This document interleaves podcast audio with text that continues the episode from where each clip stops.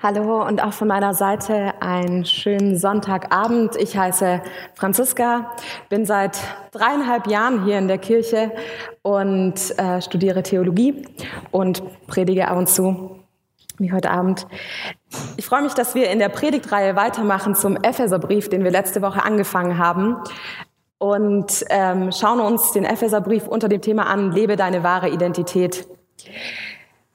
Und letzte Woche haben wir gehört, wie Paulus völlig begeistert ist von dem, was Gott in seinem Leben tut, in dem Leben der Epheser tut und haben uns ein Lob angeguckt, ähm, dass Paulus an Gott ausspricht über die guten Dinge, die Gott gibt.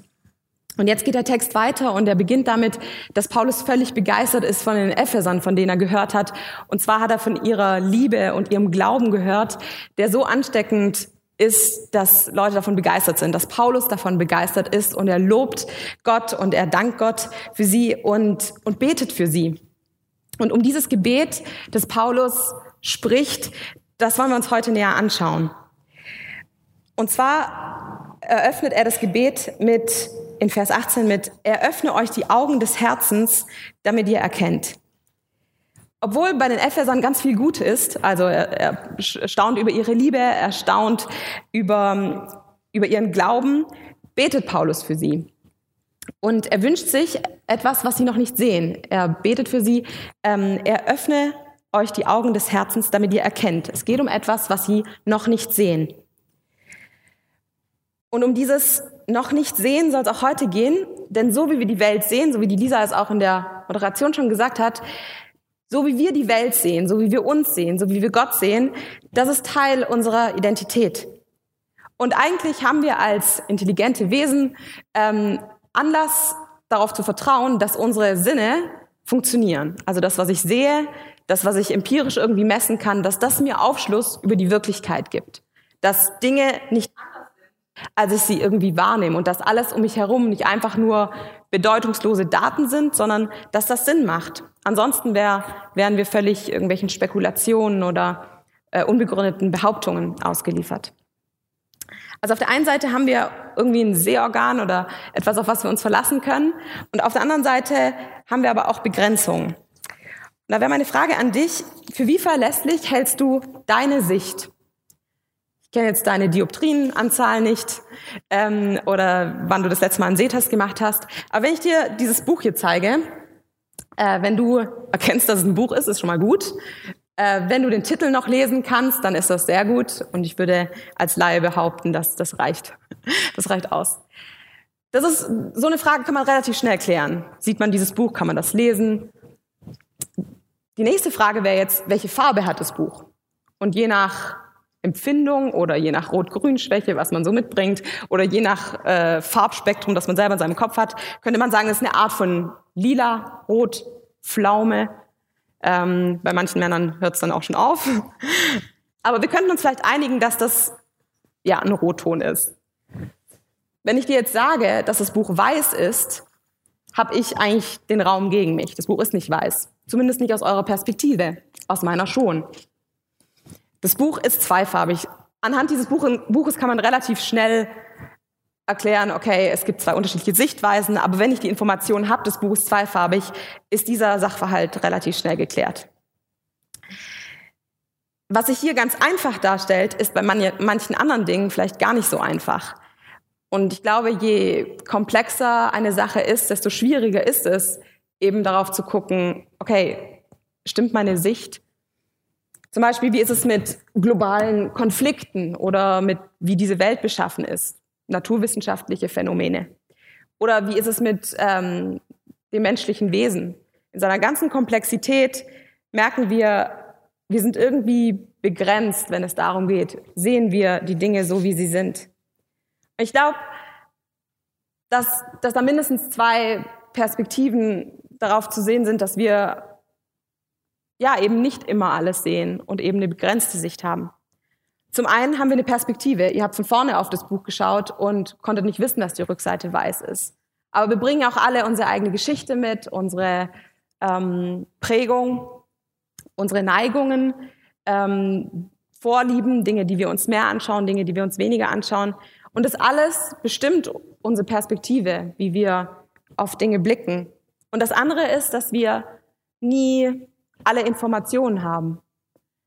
Wir haben nicht die Informationen, dass Dinge von anderen Seiten anders aussehen. Wir haben nicht die Informationen, was alles einen Menschen ausmacht. Wir haben nicht mal alle Informationen, was dieses Universum ausmacht. Und wenn wir ehrlich sind, müssen wir uns diese Begrenzung eingestehen, dass unsere menschliche Sichtweise eher wie eine, mm, eher wie eine Schreibtischlampe als weniger wie ein Deckenfluter funktioniert. Dass das, auf was wir blicken, das ist hell und das drumherum ist, ist dunkel. Das, wohin ich blicke, das sehe ich, das ist in meinen Augen da, das prägt meine Gedanken und prägt auch wiederum, wie ich mich selbst sehe, wie ich Gott sehe, wie ich andere, andere Dinge sehe. Was siehst du momentan in deinem Leben? Was sind Themen, die dich vielleicht gerade beschäftigen, was dir gerade vor Augen, vor Augen steht? Was geht dir durch den Kopf? Ist es dein, dein Job, der diese Woche vielleicht herausfordernd war? Probleme in der Familie, fehlendes Geld, nervige Menschen, Beeinträchtigungen in der Gesundheit. Vielleicht bereitest du eine Hochzeit vor, vielleicht freust du dich auf einen Urlaub. Irgendwas haben wir, was uns beschäftigt, was uns ja umtreibt, vielleicht auch was es, was uns belastet. Auf der einen Seite ist das uns nur ein Thema gleichzeitig oder vielleicht auch eine Auswahl an Themen gleichzeitig beschäftigt. Das ist ganz normal. Wir sind Menschen und können nicht an 100 Dinge gleichzeitig sein. Wir können nicht an 100 Orten gleichzeitig sein. Irgendwie ist es ein Stück weit unsere Natur, dass wir begrenzt sind. Und manchmal kennt ihr vielleicht aber auch so Phasen, da ist man völlig eingeschränkt in seiner Sicht. Man steckt in einer Prüfungsphase und ist in voll im Tunnel oder man hat einen Mangel im Blick, der einen quält, sei es die Abwesenheit von etwas, was man, nach was man sich sehnt oder was man bedarf. Vielleicht ist es auch ein Verlust oder eine Trauer ähm, Dinge, die uns quälen, Leid. Vielleicht ist es auch eine chronische Krankheit oder auch eine Sache, die man unbedingt haben möchte, die unseren Blick manchmal so verengen kann und uns einnehmen kann. Und unserem begrenzten Blick ähm, steht, steht ein Gott gegenüber. Und ein Gott, der, der alles weiß und alles sieht. Und als Kirche glauben wir, dass wir als Menschen zwar begrenzt sind, Gott alles sieht und alles weiß. Und aber dieser Gott uns eben nicht bei unserer Begrenzung einfach nur im Dunkeln lassen möchte, sondern möchte, dass wir sehen. Er möchte uns mehr sehen lassen als das, was wir, das, was wir sehen. Und deswegen geht das Gebet folgendermaßen weiter.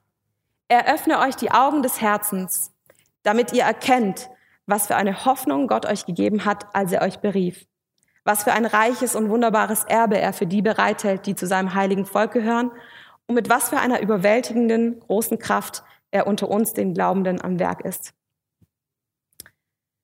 Also Gott möchte uns die Augen dafür öffnen, dass wir mehr erkennen als das, was wir bis jetzt sehen. Und Paulus zählt hier drei Dinge auf, die, die er möchte, dass wir die erkennen, dass wir die in den Blick bekommen. Und das erste ist die Hoffnung, dass wir erkennen, ähm, dass wir eine Hoffnung bekommen, äh, die da beginnt, wo Gott uns berufen hat. Und zwar Teil unserer Identitätsfrage ist, woher kommen wir? Und Gott möchte uns das zeigen, woher wir kommen. Und zwar hat Gott vor Anbeginn dieser Welt dich im Blick gehabt. Er wusste, dass es dich einmal geben wird. Er hat einen Plan für dich. Er hat sich mit dir was gedacht. Er wusste, dass du in diesem Jahr 2017 heute hier bist.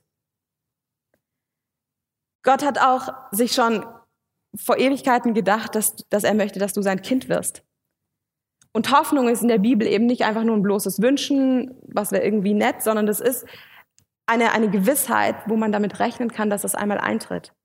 Und zwar, dass Gott das wahrmachen möchte, was er versprochen hat. Dass er schon vor Jahren, vor Jahrtausenden gedacht hat, er hat an dich gedacht. Er will, dass du sein Kind bist und dass du in seiner Freiheit und seiner Liebe lebst dass du klarer siehst, dass du weißt, woher du kommst. Die erste Sache ist also ein, Rückblick, darauf zu schauen, was Gott sich mit mir gedacht hat von Anfang an. Die zweite Sache ist ein reiches und wunderbares Erbe, das Gott für die bereithält, die zu seinem heiligen Volk gehören. Das reiche Erbe ist quasi ein Ausblick. Gott möchte uns nicht nur sagen, woher wir kommen, sondern er möchte uns auch sagen, wohin wir gehen. Und stell dir mal vor, du würdest gesagt bekommen, dass du in ein paar Jahren ein Erbe von deinem reichen Urgroßonkel antreten wirst. Dass, dass du für alle Zeiten ausgesorgt hast. Das würde so eine Zukunftsangst vielleicht von dir nehmen oder eine Sorge von deinen Schultern nehmen. Und das ist eigentlich genau das, was Gott hier macht. Er sagt dir, alles, was mir gehört, alles, was mich ausmacht, alle Größe, alle Schönheit, alle Liebe, alle Treue, all das Gute, was in mir zu finden ist, das möchte ich dir geben, weil du mein Kind bist. Ich möchte dir daran Anteil geben, was mich ausmacht. Gott hat kein Interesse, alles Gute einfach nur für sich zu behalten, sondern möchte es seinen Kindern zur Verfügung stellen. Und das ist manchmal ein bisschen zu, ja, abstrakt vielleicht, dass wir das in unserem Alltag immer vor Augen haben. Dass das so die ganz große Perspektive ist, dass das, wo wir herkommen und da, wo wir hingehen, eigentlich unser gesamtes Leben umfasst, dass Gott uns sagen möchte, woher wir kommen und wohin wir gehen. Und dass wir, ja, da vertrauen dürfen, dass Gott unser, unser Leben so in seiner Umfassen, in seinem Umfassen ähm, im Blick hat. Und dann die dritte Sache, die überwältigt große, die überwältigend große Kraft, mit der er an den Glaubenden am Werk ist. Zwischen der großen Spanne, woher wir kommen und wohin wir gehen, möchte Gott aber in deinem Hier und Jetzt, in deinem Leben mit ganz großer Kraft am Werk sein. Er hat Interesse daran, jetzt, im Hier und Jetzt in deinem Leben zu, zu wirken. Und das Krasse hier eigentlich ist, dass es sich nicht um irgendeine Kraft handelt oder irgendwie so eine, nur so eine Floskel ist, sondern Paulus begründet es dass in Vers äh, 20 und 21 schreibt er, es ist dieselbe gewaltige Stärke, von der ich hier rede, mit der er am Werk war, als er Christus von den Toten auferweckte und ihm in der himmlischen Welt den Ehrenplatz an seiner rechten Seite gab. Damit steht Christus jetzt hoch über alle Mächte und Gewalten, hoch über allem, was Autorität besitzt und Einfluss ausübt. Er herrscht über alles, was Rang und Namen hat, nicht nur in dieser Welt, sondern auch in der zukünftigen. Also das ist die gleiche Kraft, mit der Gott in deinem Leben am Wirken sein will, ist genau die Kraft, die Christus aus dem Tod ins Leben erweckt hat. Das ist die Kraft, die Jesus über alles stellt, was es in dieser Welt gibt. Und in dieser Welt gibt es gruselige Sachen, in, der, in dieser Welt gibt es Dinge, die uns Angst machen. Ähm, und da mal seinen sein Kopf so darauf auszurichten, krass, und Jesus steht über dem. Das bedeutet, dass es eigentlich für Gott kein Problem gibt, das für ihn irgendwie zu groß ist. Dass es für Gott keinen Schmerz gibt, der für ihn nicht heilbar wäre. Und dass es für Gott kein, kein Leid gäbe, das er nicht im Blick hätte. Es bedeutet, dass unser ganzes Leben und das Leben jedes, ein, jedes einzelnen Menschen auf dieser Welt bei ihm zusammenkommt und dass Gott weiß, woher wir kommen, wohin wir gehen und dich im Hier und Jetzt sieht und kennt. Und das ist die große Perspektive Gottes für, für dein Leben. Und manchmal kennt ihr vielleicht so Momente, da ist einem das irgendwie bewusst, da bringt einen das irgendwie ins Staunen. Ich bin von Gott geliebt, ich bin von Gott gewollt. Gott hat mein Leben in der Hand. Und manchmal fällt Vertrauen da auch leicht. Wir staunen über ihn ähm, und wissen und staunen über seine Schönheit, seine Herrlichkeit, seine Größe. Und vielleicht brauchst du heute einfach die Erinnerung daran, dass Gott es gut mit dir meint. Dass es keinen Grund gibt, diesem Gott nicht zu vertrauen. Ähm, weil er eben deine Identität in seiner Hand hält. Und so, so gewaltig diese Dinge auch sind, trotzdem ist Paulus irgendwie bewusst, dass es nicht Dinge sind, die uns 24 Stunden am Tag vor Augen sind. Weil er betet Unsere Augen müssen dafür geöffnet werden und er bittet Gott, diese Augen zu öffnen. Und da ist die Frage, wenn zwischen meiner Begrenzung, ich habe eben nur manche Dinge im Blick und meine, meine Sicht ist manchmal von so vielem irgendwie eingenommen oder in einem Tunnelblick. Und da ist da Gottes Größe und seine Weite und da ist irgendwie eine Kluft dazwischen. Und wo kommt da die Veränderung hinein? Oder wie funktioniert dann dieses Sehen? Wie funktioniert es, dass ich darüber hin, hinwegkomme aus meiner Begrenzung? Und ihr kennt es vielleicht, ich weiß jetzt nicht an, was ihr unterschiedliches gedacht habt, wie sehr das in unserem Selbstbild oder in unserem Bild auf andere, in unserem Bild auf Gott so trüben kann und einem wirklich auch Freude rauben kann und das Leben so schwer macht, was uns, an was wir uns auch festgebissen haben, vielleicht mit unserem Blick. Vielleicht kennst du so Sätze in so Situationen, vielleicht aus dir selbst, vielleicht von anderen, so ändere deine Einsichten und hör auf und du hörst auf, dich zu beklagen. Oder du bist einfach verantwortlich für das, wie du die Welt siehst. Du musst einfach nur deine Einstellung ändern. Vielleicht, also genau, man kann Dinge ja auch einfach anders sehen. Oder sehe sie doch einfach mal anders. Und vielleicht kennst du diese Stimme aus dir selber so, ach komm, stell dich nicht so an, ist alles vielleicht nicht so schlimm. Und ich will mich gar nicht über so Lebensweisheiten lustig machen und kenne es aus meinem eigenen Leben viel zu sehr, dass ich oft irgendwie denke, vielleicht liegt es echt nur an meiner Einstellung und ich bin irgendwie, ja, habe mich an irgendwie was festgebissen, was mein Leben so betrübt. Mm. Und ist das das, was Paulus hier meint? Ändere deine Einstellung. Entlarvt sich unsere begrenzte Sicht auf unser Leben irgendwie eigentlich nur als so ein psychologischer Trick. Man muss einfach nur es anders sehen. Und genügt es für uns, dass wir vorm Spiegel stehen und sagen, nee, ganz egal, wie du dich fühlst, es ist okay so. Langt es, wenn ich mir das selber zuspreche, dass ich es glaube und das mir wirklich in meiner Identität Halt gibt. Was ist, wenn ich meine Einstellung aber nicht ändern kann? Wenn ich merke, ich bin irgendwie gefangen in dem, was mich beschäftigt oder was ich mir wünsche oder nach was ich mich sehne. Oder mir fällt gar nicht auf, wie gefangen ich vielleicht in meinen Blicken bin. Da bringen dann eigentlich so Tipps kaum was, so ändere deine Einstellung. Und was ist mit Dingen, die bleiben schrecklich, egal aus welcher Perspektive ich sie betrachte. Da hilft auch kein Schönreden oder einfach nur die Einstellung ändern. Was bedeutet es also, dass sich unsere Perspektive ändert oder dass sich unser Herz dahinter ändert? Wie, wie kann dieses aussehen? Und vielleicht denkst du gerade, okay, also Problem erkannt. Ich habe in meinem Leben auch so Dinge, auf die ich irgendwie so fokussiert bin oder die mein meinen, meinen Blick irgendwie versperren. Hm, vielleicht denkst du gerade, okay, was, was muss ich jetzt tun? Was kann ich tun? Ähm, wir können uns manchmal so darin verlieren, rumzurödeln und zu denken, was sind alle meine Optionen, die ich tun kann, um meine Einstellung zu ändern, um meine Sicht auf etwas zu ändern. Und ich möchte dich an dieser, an dieser Stelle einfach mal, dir einfach mal sagen, entspann dich mal. Ich weiß nicht, was dich gerade beschäftigt. Aber das Interessante an diesem Text ist, dass Paulus eben nicht schreibt, du musst einfach nur deine Sicht ändern, du musst deine Einstellung ändern, sondern er spricht ein Gebet und richtet sein Gebet an Gott und sagt, Gott ist derjenige, der dich verändern kann. Es kommt nicht aus dir.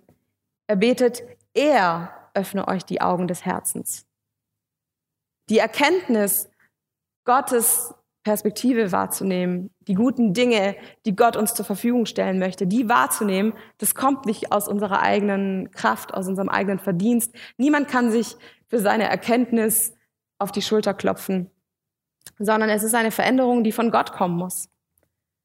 Es liegt nicht einfach nur an deinem Willen oder an deinen Optionen. Und das kann erstmal ein bisschen Gelassenheit vielleicht auch in deine Situation bringen, wo du gerade denkst, was muss ich machen, um das anders zu sehen? Was muss ich da ändern? Ich glaube, der erste Schritt in diese Richtung oder der erste Schritt in diese Richtung kann sein, dass wir uns erstmal eingestehen vor Gott, ich bin, ich bin begrenzt. Und wir gestehen eben Gott ein, ich sehe nicht alles, Gott, und ich brauche deine Hilfe. Ganz gleich, wo du gerade auf deiner Reise mit Gott bist, wie, wo du gerade steckst, ähm, dürfen wir uns ihm, ihm hinhalten und ihm genau das sagen.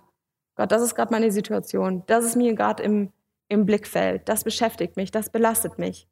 Schau, schau her, Gott, und, und lass meine, meine Augen wieder leuchten. Und Gott, Gott möchte so sehr uns Anteil geben an dem, was er bereithält. Aber es kommt nicht einfach nur aus dir. Und wie sieht das aus, wenn, wenn Gott unsere Perspektive verändert? Wenn er verändert, wie ich sehe? Und ich glaube, das bedeutet, mit dem Herzen sehen, bedeutet, dass ich mich darauf einlasse, was, was Gott, wie Gottes Dimension ist. Das mit dem Sehen, mit dem Herzen sehen bedeutet, mehr zu sehen. Unsere eigene Perspektive ist eingeschränkt. Wir haben oft so einen nahen Fokus. Und Gott, wenn er die Augen unseres Herzens öffnet, dann vergrößert sich dieser Radius. Dann bin ich nicht nur darauf begrenzt, nur das zu sehen, was mir direkt vor Augen ist, sondern Gott möchte uns die Perspektive dafür öffnen, wo, woher ich komme und wohin ich gehe und was er jetzt in meinem Leben tun möchte. Dass da, wo ich keinen Ausweg mehr gesehen habe oder wo du vielleicht auch momentan nicht denkst, dass es da aus deiner Situation einen Weg weiter gibt, da sind Gottes Optionen noch nicht ausgeschöpft in, in keinem Bereich deines Lebens. Mit dem Herzen zu sehen bedeutet auch anders zu sehen. Unser Blick auf uns selbst und andere Menschen ist so sehr von gesellschaftlichen Normen geprägt oder von dem, was eben uns beschäftigt ähm, und das, was wir über andere Menschen denken. Und Gott ist derjenige, der uns aufzeigen kann, wie wir anders auch darüber nachdenken können, wie wir anders auf uns blicken können, dass wir selber Dinge über uns erfahren, die wir noch nicht wussten, dass wir auch andere Menschen anders sehen können. Wir sind so schnell dabei, andere zu urteilen, wie sie in unseren Augen aussehen, wie sie sich in unseren Augen verhalten, was sie eigentlich tun müssten und nicht. Und vergessen manchmal, dass wir nie alles über andere Personen weisen, äh, wissen und eigentlich Gottes Perspektive voll brauchen, um auf Menschen so zu sehen, wie es ihnen gerecht wird und was sie brauchen.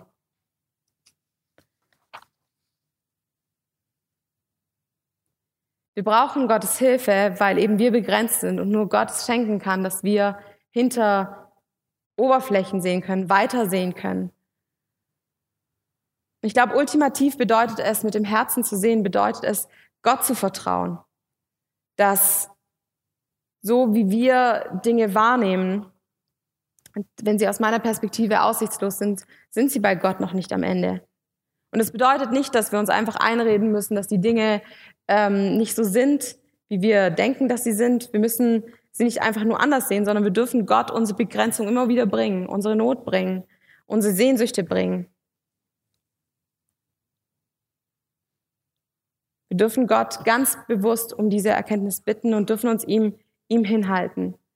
Weil wir gesehen haben, Gott, Gott möchte so sehr Anteil daran geben, was in ihm ist, an seiner, an seiner Fülle, an seinem großen Blick, an seiner Perspektive auf dein Leben.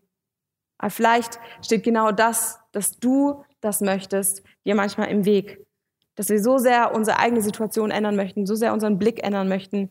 Ähm, und vielleicht ist es manchmal dran, einfach innezuhalten, zu sagen, Gott, ich kann nicht mehr. Ich weiß nicht, wie ich das anders sehen soll. Ich weiß vielleicht noch nicht mal, dass ich es falsch sehe.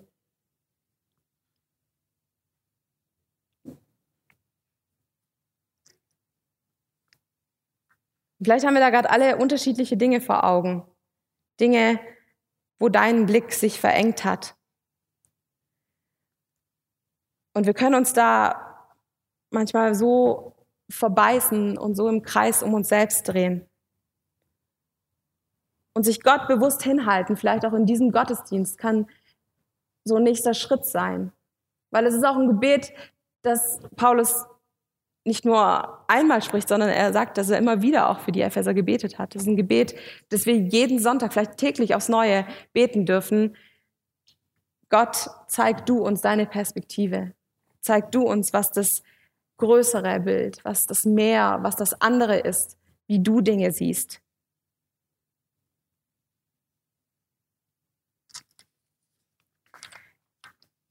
Eine andere Sache, die hier auch noch zum, zum Text, ähm, im Text vorkommt, ist in Vers ähm, 22 und 23, dass um mit dem Herzen zu sehen, braucht es auch andere. Und es das heißt da, ja, Gott hat ihm alles unter die Füße gelegt und er hat ihn, den Herrscher über das ganze Universum, zum Haupt der Gemeinde gemacht. Sie ist sein Leib. Er lebt mit ihr Er lebt in ihr mit seiner ganzen Fülle. Er, der alles und alle mit seiner Gegenwart erfüllt. Jesus ist derjenige, der in seiner Kirche alles zur Verfügung stellen möchte, was ihn ausmacht. Und deswegen kann auch Kirche eben ein Ort sein, an dem wir die Größe Gottes, an dem wir dieses, diese größere Perspektive, Perspektive immer wieder aufs Neue erfahren. Weil eben Gott, Gottes Wunsch ist, dass du eben nicht da stehen bleibst, wo du gerade stehst, sondern dass du das Leben in seiner ganzen Fülle, in seiner ganzen Schönheit immer wieder erfährst. Dass du daran Anteil hast, was seine Geborgenheit, was seine Treue, was seine Großzügigkeit ausmacht. Und da, wo Kirche das vielleicht für dich nicht ist oder wo du auch schlechte Erfahrungen gemacht hast, da sind wir vielleicht alle auch Teil noch davon, dass unsere Sicht eben begrenzt ist, dass wir Fehler machen, dass wir ähm, ja selber in, in Sünde, in Unzulänglichkeit stecken und da eben nicht immer den Blick haben, den Gott uns eigentlich schenken möchte. Und ich glaube, in unserer Begrenzung kann auch Gemeinschaft eine, eine Art Seehilfe sein. Gott hat uns nicht als Einzelkämpfer gemacht, sondern Gott möchte uns gegenseitig auch dazu gebrauchen, zu sehen. Und manchmal kann es so unheimlich gut tun, wenn Leute zur richtigen Zeit uns darauf hinweisen, hey, guck mal, Franzi, da gibt's noch mehr dahinter. Da ist mehr, da geht die Perspektive weiter. Da endet es nicht da, wo du dachtest, dass dein Weg so aussieht. Da kann manchmal eine Ermutigung wirklich das sein, wo man eine Dimension tiefer sieht. Da hilft es, dass manchmal andere Menschen uns zur Seite stehen. Manchmal vielleicht auch nicht nur ermutigend, sondern auch manchmal ermahnend. Manchmal gibt es Themen, die nehmen uns so ein und lassen uns so um uns selbst kreisen. Und auch da hilft es vielleicht manchmal, dass Leute uns ganz ehrlich spiegeln und sagen, ich glaube, du hast den Fokus, du hast das Zentrale, du hast das Lebensspende und Füllegebende aus dem Blick verloren. Und guck mal da, wo du eine Engführung hast, da möchte Gott dir so viel mehr schenken und so viel größeres Bild geben. Und ich glaube, oder das wünsche ich dir eigentlich von Herzen, dass du immer wieder zu diesem Gott kommst und sagst, Herr, öffne du mir die Augen. Öffne du mir die Augen, dass ich erkenne, ähm, dass ich dieses große Bild immer wieder vor Augen habe, woher ich komme, woher ich gehe, wohin ich gehe und was du ähm, im Jetzt, im Hier und Jetzt mit mir vorhast. Und dazu brauchen wir Gottes Hilfe, dazu brauchen wir einander. Aber mit dem Herzen sehen bedeutet, dass wir die Dimension Gottes entdecken. Das es bedeutet, dass wir über unsere begrenzte Sicht hinauswachsen. Es bedeutet, dass wir uns dem hinhalten, dem ausliefern, dem anvertrauen, der alles sieht, der dich sieht, der deine ganze Existenz sieht. Und der möchte, dass du mehr siehst, als du es bis jetzt tust. Amen.